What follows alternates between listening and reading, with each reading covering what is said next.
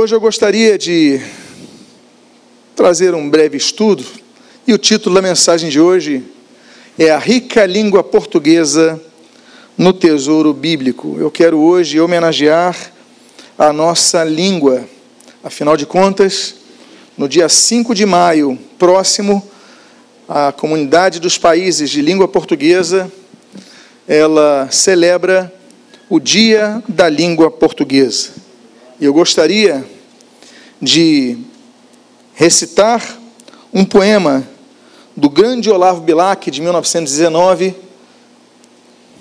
em, escrito no jornal À Tarde, e o poema se chama Língua Portuguesa.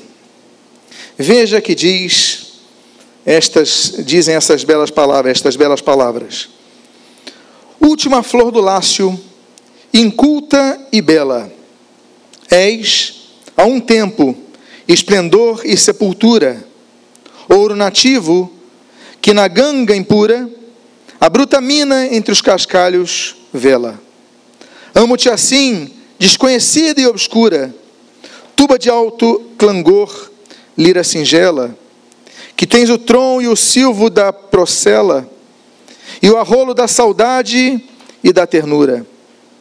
Amo teu viço agreste, o teu aroma, de virgens selvas e de oceano largo. Amo-te, ó rude e dolorosa, doloroso idioma, em que da voz materna ouvi, meu filho, e que em Camões chorou no exílio amargo, o gênio sem ventura e o amor sem brilho, o grande Olavo Bilac assim registrou esta ode à nossa língua. O dia é comemorado a língua portuguesa no Brasil, 5 de novembro, porque é o nascimento de Rui Barbosa. Em Portugal, a data já é outra, dia 10 de junho, porque é a morte de Camões. Então, a comunidade dos países da língua portuguesa, ela se reuniu e definiu o seguinte: bom, como a língua portuguesa, falada por cerca de 250 milhões de pessoas, é a quinta língua mais falada no mundo, então, dia 5 do 5 se celebra esta língua portuguesa. E eu gostaria então de dizer o seguinte: da Bíblia nós extraímos ricos tesouros. Da, da Bíblia nós extraímos as riquezas da revelação divina que trazem lume à nossa vida. Mas hoje eu quero então aproveitar e falar sobre a língua portuguesa e os tesouros da Bíblia. E para isso, devemos identificar algumas questões que são denominadas, são trazidas, são levantadas, são expostas através das, das figuras linguagens da Bíblia. Eu gostaria então de começar dizendo que a primeira regra para que nós entendamos as figuras linguagens da Bíblia é sempre adotarmos o sentido literal de uma passagem, a menos que haja boas razões para que não o façamos. O texto que eu leio de abertura é o de Apocalipse, capítulo 7, versículo 9, o qual João registra em Pátimos. Depois destas coisas vi, e eis grande multidão, multidão que ninguém podia contar, de todas as nações, tribos, povos e línguas, em pé diante do trono e diante do cordeiro, vestidos de vestes brancas, com ramos de palmeiras nas mãos. Ora, não há razão para não interpretar esse texto com uma visão literal que o apóstolo João teve. Ele teve essa visão. Todos os povos, línguas, nações, todos ali diante do Cordeiro, diante do Senhor Jesus, o que não apenas é uma testificação em loco do, do apóstolo João, mas também corrobora com as profecias bíblicas. Diante do Senhor, todos vão comparecer. Agora, nós usamos o sentido figurado quando o texto bíblico for um absurdo quanto à sua literalidade. Por exemplo, o texto de João capítulo 10, versículo 9, o Senhor Jesus diz: Eu sou a porta. Se alguém entrar por mim, será salvo, entrará e sairá e achará pastagem. Ora, Jesus não era uma porta. Jesus não tinha 2 metros e 10 por 80 de largura. Então isso é uma figura de linguagem. E a Bíblia é recheada de figuras de linguagem para nos ensinarem vários assuntos.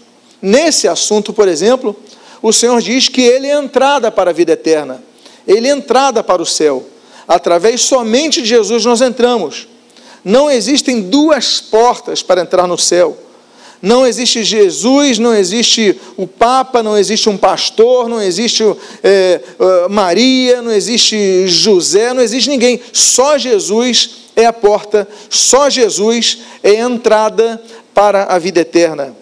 Então, é uma figura de linguagem que o Senhor Jesus utiliza nesse momento. Nós temos um outro texto, por exemplo, Jeremias capítulo 1, versículo 18, quando Deus fala para Jeremias em relação à postura dele diante dos reis. Ele diz assim: Quanto a mim, Jeremias, eis que ponho hoje você por cidade fortificada, por coluna de ferro e por muralha de bronze contra todo o país. Logicamente, que Jeremias não se transformou numa muralha, nem numa coluna de ferro, transformou numa muralha de bronze. Então Deus, através de Sua palavra, utiliza de figuras de linguagem. Terceiro, a Bíblia usa figuras de linguagem quando há uma, um acompanhamento do que está ali querendo dizer. Veja, por exemplo, o texto de Mateus capítulo 13, versículo 18. Quanto a mim, eis que hoje ponho você por cidade fortificada. Perdão, ouçam, portanto, o que significa a parábola do semeador. Então, as parábolas que Jesus conta são histórias pautadas em figuras de linguagem. O semeador, a rede, o tesouro e tantos outros, tantas outras parábolas que Jesus utiliza. Mas a pergunta é: então a figura de linguagem bíblica é oposta à literalidade? Não. Muitas vezes é apenas a explicação para que nós possamos entender melhor. Então vamos falar dela. Hoje nós teremos aqui Bíblia, mas aprenderemos um pouco do português. E eu creio que, no final das contas, seremos plenamente edificados. Vamos às figuras de linguagem compostas na Bíblia. A primeira delas é a símile. E o que é símile? É quando há uma comparação que lembra outra coisa de maneira explícita. Geralmente é usada com palavras como assim como, tal qual, etc. Temos o texto de 1 Pedro, capítulo 1, versículo 24, que se remete a Isaías, capítulo 40, que diz assim: Toda humanidade é como a erva do campo, e toda a sua glória é como a flor da erva. A erva seca, a flor cai, mas a palavra de Deus permanece eternamente. Então nós temos essa símile, essa comparação. Olha, a, a, a erva é como a flor do campo. Vai comparando as coisas e o objetivo é mostrar então a prevalência e a perpetuidade da palavra de Deus. Porque seca-se a erva e cai a sua flor, mas a palavra de Deus permanece eternamente. Ou seja, tudo o que passa, as minhas opiniões, as nossas opiniões, o nosso conhecimento, nossos achismos, nós mudamos de tempos em tempos, mas a palavra de Deus jamais muda, ela permanece. Por isso que nós devemos ser o povo da Bíblia, porque a palavra de Deus permanece para sempre. Há uma outra figura de linguagem chamada metáfora, que é a comparação com elementos que imita ou representa outro elemento. Nós temos, por exemplo, o texto de Hebreus capítulo 4, versículo 12. A Bíblia assim diz: Tu, Senhor, és a minha lâmpada. O Senhor derrama luz nas minhas trevas. Então está fazendo uma metáfora, o Senhor como lâmpada. A presença dele derrama luz. Lâmpada é muito usada na Bíblia, inclusive a própria palavra de Deus, como diz ali o Salmo 119 né? lâmpada para os meus pés é a tua palavra, luz para o meu caminho. Então, a lâmpada, o Senhor é lâmpada, o Senhor é luz, a presença de Deus é luz, Deus é luz eterna, Deus é luz perpétua, nele não há treva. Então a Bíblia vai comparando isso e trazendo esse grande ensinamento. Sem Deus não temos nada, sem Deus andamos na escuridão, mas com Deus nós temos luz. Existe uma outra palavra chamada e eu vou colocando palavras aqui que você vai dizendo o seguinte: mas olha, eu não me lembro disso. Metonímia. Você não vai na feira e você vê dois feirantes falando, poxa, é um caso de metomínia, metonímia. Você não ouve isso normalmente, mas são figuras de linguagem que estão na Bíblia. E o que é metonímia? É quando se substitui uma palavra que ela dá sentido a um outro tipo de palavra, um outro tipo de expressão maior, que comporta algo maior. Por exemplo, uma metonímia na Bíblia. Eclesiastes capítulo 5, versículo 1. Guarde o pé quando você entrar na casa de Deus.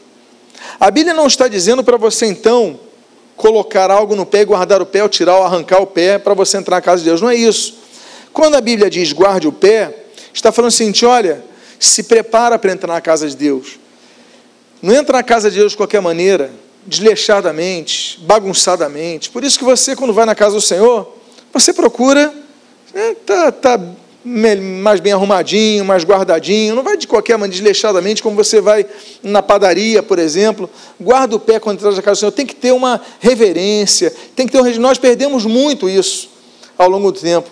A né? igreja moderna, claro, a, a, temos que ter liberdade, claro que temos, mas temos que ter um pudor também, temos que ter um limite, temos que ter um mínimo decoro. Então, meus amados irmãos, guarda o pé significa, olha, dá uma olhada em você, vê se você está adequado, se você pode estar é, tá um pouco melhor quando você entrar na casa do Senhor. Temos outra palavra chamada catacrese. Catacrese, talvez você tenha, nem nas suas aulas de português você se lembre de ter ouvido essa palavra, não é verdade? Mas é você que vai fazer vestibular, eu estou dando muita ajuda para você na manhã de hoje, hein? O que é catacrese? É quando você usa uma palavra ou uma, um termo quando não sabe a palavra que você precisa usar. Por exemplo, não existe uma palavra para aquilo. Por exemplo, Há um texto que Jonatas, e ele com um companheiro, ele é escondido porque ele passava todos os recados para o rei Davi. Temos uma rebelião do filho do rei Davi. E aí então estão perseguindo eles. Eles vão na casa de um sujeito e precisam ser escondidos. E a mulher daquele, daquele, daquele, a mulher daquela casa, ela esconde e ela tem uma ideia. Olha o que diz o texto de 2 Samuel 17, 19. A mulher desse homem pegou uma coberta e a estendeu sobre a boca do poço e espalhou grãos de cereal sobre ela. Então ela pegou Jonatas e seu companheiro, ficaram debaixo ali daquele poço, ela colocou um pano, colocou grãos em cima, procuraram ele e falaram: ah, eles estão aí, não, já saíram. Estavam escondidos ali. Ela escondeu eles e assim eles sobreviveram e contaram tudo a Davi, e Davi conseguiu sobreviver. Foi uma estratégia dessa mulher. Mas o que, que eu quero dizer com essa catacrese? Porque não existe ali, ó, estendeu sobre a boca do poço. O que, que é a boca do poço? Não existe um termo em hebraico para a boca do poço. Não era uma tampa, era só o buraco. Então, buraco não, um buraco eh, pode ser toda a extensão daquilo, mas só a boca do poço não tinha um nome. Então, quando a pessoa fala boca do poço, é uma catacrese. Mal comparando uma gíria atual, ou pelo menos uma gíria dos anos 90, né? a boca do balão. Qual é o nome da boca do balão? Não tem nome, pelo menos nós normalmente não sabemos. Olha, aquilo ali tem o balão e tem a boca do balão, uma catacrese. Nós criamos uma palavra ou uma expressão para dar sentido a algo que não se conhece. A Bíblia também fala sobre a prosopopeia, que é a atribuição de sentimentos humanos a seres inanimados, a seres irracionais ou a qualquer tipo de abstração. Por exemplo, um exemplo de prosopopeia: o deserto e a terra seca se alegrarão. Eu pergunto a você: deserto se alegra? Não, então é uma figura de linguagem. Qual tipo de figura de linguagem? Prosopopeia. Por quê? Porque o deserto não tem sentimento, mas ele está falando, tem sentimento. Claro que esse texto é de Isaías 35, versículo 1, está se referindo à profecia de dupla aplicação. Existem profecias na Bíblia de uma aplicação e de dupla aplicação, que fala sobre Sião futura. A Sião futura né, o deserto vai se alegrar. Vai acabar o deserto, vai ter, vai ter. E quando você, quando nós notamos essa, por que segunda aplicação? Porque em Sião o deserto também já se alegra nos dias de hoje. Há deserto há, mas Israel consegue fazer grandes plantações no meio do deserto. Quem vai a Israel, você vê ali, não são oásis, é ação humana. Consegue extrair água do deserto, consegue ter flores no deserto. Muitas das profecias começaram a ser cumpridas em 1948, a partir daquele, daquele 14 de maio, com a independência de Israel. Começou a se trabalhar no deserto, porque não tinha tanto terreno, e você começou a ver então o cumprimento daquela profecia. Mas aí as 35 fala também do tempo futuro, do que vai acontecer no porvir. Então nós temos essa chamada prosopopeia. Nós temos o provérbio, agora eu acho que você ficou um pouco mais tranquilo, porque você vai dizer: não, provérbio eu conheço. Afinal de contas, como diz o proverbista, como diz o provérbio, existe um livro de provérbios. Então, a Bíblia diz em Mateus capítulo 7, versículo 13 a 14 o seguinte: e perguntaram: Não é este o filho de José? Então Jesus disse: Sem dúvida, vocês citarão para mim o provérbio: Médico, cure-te a si mesmo. Dirão: Tudo o que ouvimos que você fez em Cafarnaum, faça-o também aqui na sua terra. E Jesus proferiu: De fato, afirmo a vocês que nenhum profeta é bem recebido na sua própria terra. Vocês lembram então que Jesus está em Nazaré? Jesus vai ali, na, vai ali em Nazaré, naquela sinagoga. Jesus abre o rolo de Isaías. Jesus lê Isaías 61. Ele diz: Olha, hoje se cumpriu a escritura que acabei de ouvir. Então Jesus é. O pessoal começa a questionar: que história é essa? Esse daí não é aquele, não é o filho de José, não é o filho do carpinteiro. Que história é essa? Ele está falando que isso daí está se cumprindo. Ele está dizendo que ele é o Messias. Que história é essa? Aí eles colocaram um provérbio, Jesus cria outro provérbio. Ele fala: não, é isso mesmo, é exatamente isso. Agora, o profeta, ele não é bem recebido na sua própria terra. Por isso que tem coisa que eu fiz em Cafarnaum que eu não vou fazer aqui em Nazaré. E a partir dali, Jesus não volta mais a Nazaré. Jesus se muda e vai morar em Cafarnaum. Então, Jesus utiliza de provérbios. Nós temos um livro de provérbios com o principal autor, que é Salomão, que ele usa de provérbios populares. Mas o que, que ele faz? Ele pega provérbios populares e, inspirado por Deus, ele os aplica à vida espiritual. Temos uma aplicação espiritual dos provérbios populares. Temos também outra figura de linguagem na Bíblia chamada elipse.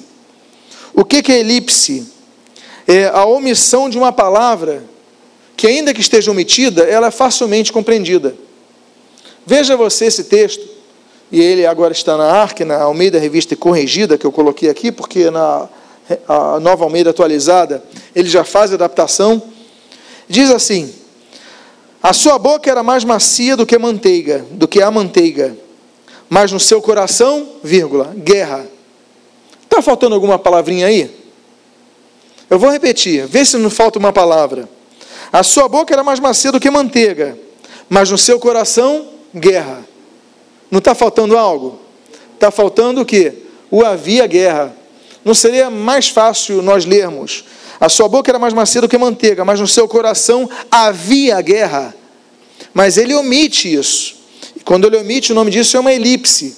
Apesar de omitir o termo, é facilmente compreendida a palavra que está faltando. Muito da Bíblia temos questões elípticas, como por exemplo, o próprio Salmo 23. Quando a gente lê, por exemplo, o Senhor é o meu pastor e nada me faltará, nós no português lemos nove palavras, não é isso? Deixa eu ver se é isso mesmo. O Senhor é o meu pastor e nada me faltará. Dez palavras no português. Quando você vai no hebraico, você lê quatro palavras que é, é o tetagrama sagrado, aqui eu vou citar então Adonai, é, Adonai, Racé, é, nada, Lor, uh, me faltará, me faltará. É como se fosse Deus, é, pastor, nada ou não faltar. Aí que acontece com as traduções da Bíblia? Por que, que nós temos versões diferentes da Bíblia?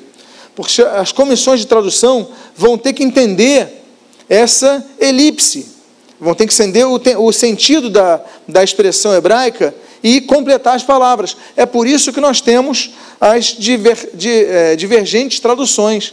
Lembrando que a palavra inspirada por Deus, claro, naturalmente, obviamente, é a palavra nos seus idiomas originais. Antropomorfismo. Antropos, humano, não é isso? Humanidade. Antropos, morfos, forma, forma humana. É quando se atribuem qualidades ou ações humanas a Deus. Então, por exemplo, nós temos esse caso do Salmo de número 8, capítulo 8, versículo 3. Quando contemplo os céus, obra de teus dedos. Teria Deus dedo? Claro. Foi visto ali no templo, Daniel vai traduzir aquele Menemene Tertel Parsim, né, as palavras, o dedo de Deus e tal. Mas qual é a forma de Deus, se Deus é informe, como a própria Bíblia diz? É, os cabelos de seus pés, os seus cabelos. Então o nome disso é antropomorfismo. Os autores sagrados assim entenderam o que viram e assim registraram formas daquilo que não entendiam a Deus. Assim como nós vemos elementos, por exemplo, figuras de linguagem, no Apocalipse, que muitas vezes nós não entendemos. Por quê? Porque o autor da época não entendia. Quando você lê Apocalipse, por exemplo, o apóstolo João dizendo: Olha, aqueles gafanhotos que subiam e tal. Aí você, poxa, naquela época não havia helicóptero. Como é que ele ia escrever helicóptero? A visão que ele estava tendo do futuro. Na é verdade, daquelas águias saía fogo de suas bocas. Ué, serão mísseis lançados pelos aviões, bombas que explodiam através dos aviões. Então nós temos que sempre entender a leitura da Bíblia com essa com essa visão da figura de linguagem, que são importantes para que nós entendamos a aplicabilidade e a realidade do que o autor queria ali nos descrever. Nós temos outro tipo de figura de linguagem, que é zoomorfismo. O zoo é mais fácil, né? animais, zoo, que quando atribui características de animais a Deus. Diz o texto do Salmo, talvez um dos salmos mais conhecidos de todos, que é o 91, ele diz assim: ele cobrirá com as suas penas, e com as suas asas você estará seguro. Ora, Deus tem penas? Deus tem asas? Nos lembramos, por exemplo, de Jesus em Mateus capítulo 23, naquele local que hoje eles chamam de Dominus Flevit, né, onde o Senhor Jesus chora, uma das vezes o Senhor Jesus chora quando vê Jerusalém e tal. Ele fala: vocês perseguem, vocês matam os profetas. Eu queria, como galinha, colocar vocês debaixo de minhas asas como os pintinhos, mas vocês não quiseram isso. Jesus mesmo se coloca na figura de uma galinha. A palavra de Deus diz no Salmo 91 que Deus coloca como aquela ave que coloca, nos coloca debaixo de suas asas, ou seja, o sentido qual? Proteção, cuidado. Então, esse, esse é o sentido da palavra. É o cuidar da galinha com seus pintinhos, é o cuidado, é o amor, é o zelo pelos seus filhos. Nós temos outra figura de linguagem, que é a paranomásia, que é o emprego das mesmas palavras por sons diferentes. Então, por exemplo, eu coloquei aí essa expressão, está ali, siga-me e deixe que os mortos sepultem os seus mortos. No português está mais ou menos a mesma coisa, mas no grego, caiafestus necrus é, tapsaitus ealton necrus. Você vê então uma, uma certa, uma certa é, combinação de palavras. Parece que Jesus, quando falou essa expressão, ele usou de propósito, para que no grego as pessoas entendessem que fosse quase uma, uma repetição, uma, uma paranomásia nesse, nesse caso. A onomatopeia já é um som quando você coloca uma pronúncia de algo para que você entenda o que aquilo representa. Tem um texto muito interessante em Jó, Jó capítulo 9, versículo 26, diz assim: Como a águia se lança sobre a presa. O que é lança? O termo hebraico não está falando que a águia se lança. O termo hebraico está falando como a águia tush. Olha só que coisa, que trabalho que as comissões de tradução têm que fazer. Come a águia tush sobre as presas. Ele faz o som que as pessoas falavam que era o som da águia quando se lançava. Quando a águia descia para pegar a presa, ela fazia um som tush. Então, na verdade, nós temos aí uma onomatopeia. É o crash, é o pou, né? Quando você via aquele, aquele quadrinho antigo do Batman, não sei quantos são dessa época, mas ele dava o soco no inimigo, aí vinha assim, pou, aí cai um copo, crash, não é isso? E hoje em dia, você coloca na, nas suas mensagens, kkk. Quando você coloca kkk, é o que? É uma risada, onomatopeia. A Bíblia também tem onomatopeia, ok? Apóstrofe faz uma referência a um objeto como se fosse uma pessoa. Então está falando de um objeto, de um ser inanimado, como se fosse uma pessoa. Veja o que diz a Bíblia. Esse, esse salmo, de número 114, é dedicado ao êxodo de Israel, ao livramento do êxodo de Israel. 114, versículo 5, diz assim: O que lhe aconteceu ao mar, para que você fugisse assim? Ele está conversando com o mar, mas o mar é inanimado, o mar não é racional, o mar não tem ouvidos. Jesus, quando dá ordem à criação, tudo se submete a ele, inclusive o mar que se acalma. Mas nesse salmo está falando, e de maneira poética, lembro a vocês que o salmo é um inário. Todos os 50, 150 salmos são hinos, são canções. Então, muitas vezes, e é o estilo que é adotado pelos salmos, é o poético. Então, estou fazendo uma poesia. E aí nós temos essa apóstrofe. O que lhe aconteceu ao mar para que você fugisse assim? O mar não está fugindo porque decidiu fugir. Existe uma série de fatores. Mas, enfim. Nós temos também outra figura de linguagem chamada eufemismo, que é a substituição de uma palavra indesejável, é, desagradável, que pode causar constrangimento, por outra, outro tipo de expressão mais suave, mais leve. Por exemplo, nós temos dois textos aí que eu coloquei em tela: o de 1 Tessalonicenses 4,15 e o de Gênesis capítulo 4, versículo 1 na arque. Diz o 1 Tessalonicenses 4,15: Nós, os vivos, os que ficamos até a segunda vinda do Senhor, de modo nenhum precederemos os que dormem. Ou seja, está falando das pessoas que estão dormindo, estão tirando um cochilo, está falando dos mortos. Eu não queria, sensível ao momento, né, ele está escrevendo os primeiros Tessalonicenses, então ele soube de alguém morreu, alguém querido morreu, estava no momento de morte tal. Então, olha, não, nós os vivos vamos preceder no arrebatamento da igreja os que dormem, ou seja, os que já morreram, os que já faleceram. Nós temos esse texto aí de, de Gênesis 4:1, dizendo o seguinte: Conheceu Adão a Eva, sua mulher, e ela concebeu e teve a Caim. Quando a Bíblia diz conheceu, não está falando que eles sentaram e começaram a conversar. Subentende-se que se trata de um relacionamento íntimo, de uma conjunção íntima, não é verdade? Mas o texto bíblico, guardado ali o seu pudor, né, trabalhando a, a sua tradução com certo decoro, o autor sagrado ele fala: não, Adão conheceu Eva. Então nós temos nesse caso aí um eufemismo, tão bem aplicado e tão ah, necessário quantas vezes? Todas as vezes. Temos a reticência. A reticência é uma, é uma interrupção repentina do discurso. Tem coisa na Bíblia, e algumas traduções voltam a dizer.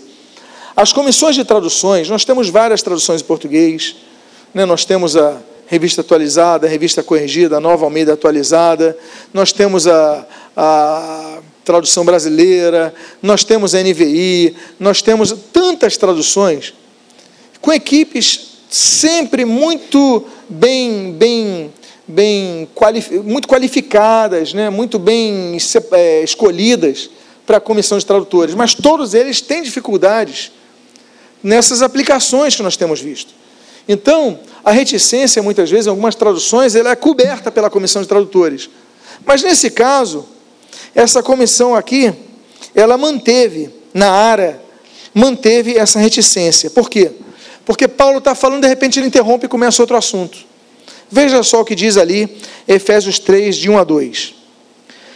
Por esta razão, eu, Paulo, prisioneiro de Cristo, por amor de vós, os gentios, certamente sabeis da dispensação da graça. Não houve uma ruptura aqui de pensamento? Não parece que Paulo se esqueceu de continuar? Ele estava saindo da linha, ele estava saindo do, do assunto, Deus estava inspirando ele outro assunto. Ele foi colocar, provavelmente, algo dele, cortou, continuou dali. Então ele fala: por esta razão, eu, Paulo, o prisioneiro de Cristo, por amor de vós, gentios, certamente sabeis da dispensação da graça. Já mudou o assunto completamente. O nome disso? Reticência. Outra questão que nós temos muito na Bíblia são as perguntas retóricas, que é uma pergunta que não existe uma resposta. Ela já traz a resposta em si mesmo. A, a pessoa pergunta, mas a resposta já está embutida. Como, por exemplo, nós temos ali em Gênesis 18, no, no diálogo entre Deus e Abraão a respeito de Sara, a gravidez dela, dizendo assim: Por acaso existe algo demasiadamente difícil para o Senhor? Ou seja, a resposta é não. Claro que não. Mas a pergunta ela é feita de maneira proposital para que a pessoa seja obrigada a refletir a respeito daquilo. Temos outra, outro caso de figura de linguagem, que é a hipérbole. Uma afirmação exagerada, que diz mais do que o significado literal que está ali escrito. Por exemplo, nós temos o texto daquele relatório dos espias. Se lembra quando os espias vão espiar a terra? Então nós temos relatórios variados. Né? Nós temos ah, os homens que vão carregar o cacho de uva e tudo mais. Mas essa daqui, Deuteronômio 28, diz assim: As cidades são grandes e fortificadas até o céu. Ora, nenhuma cidade está fortificada até o céu. Mas o que é isso? Uma hipérbole, é um exagero. Então, muitos dos textos bíblicos são hiperbólicos, não são literais, devem ser lidos nesse nessa compreensão.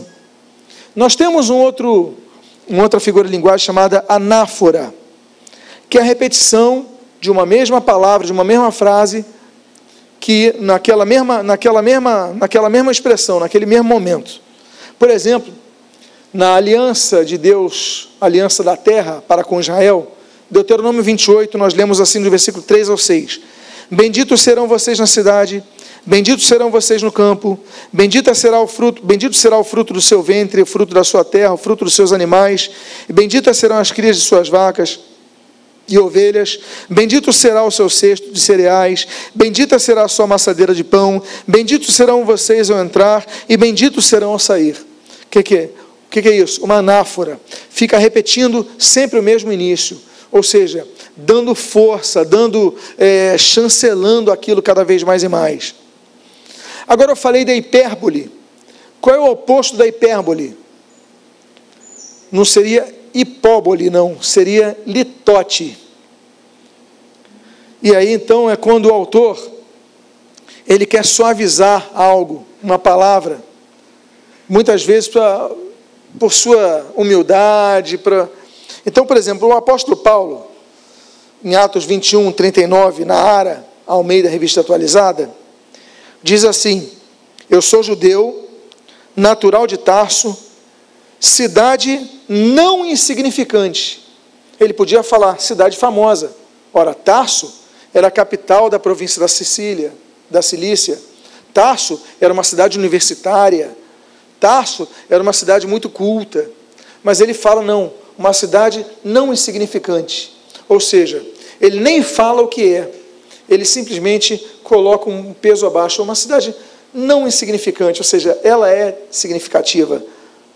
Temos a ironia, muito usado na Bíblia, não apenas, por exemplo, não apenas, por exemplo, naquele caso que nós vemos tão clássico ali de 1 Reis, capítulo 18, quando Elias fala: Não, fale mais alto para ver se o teu Deus vai acordar, ele está tirando um cochilo.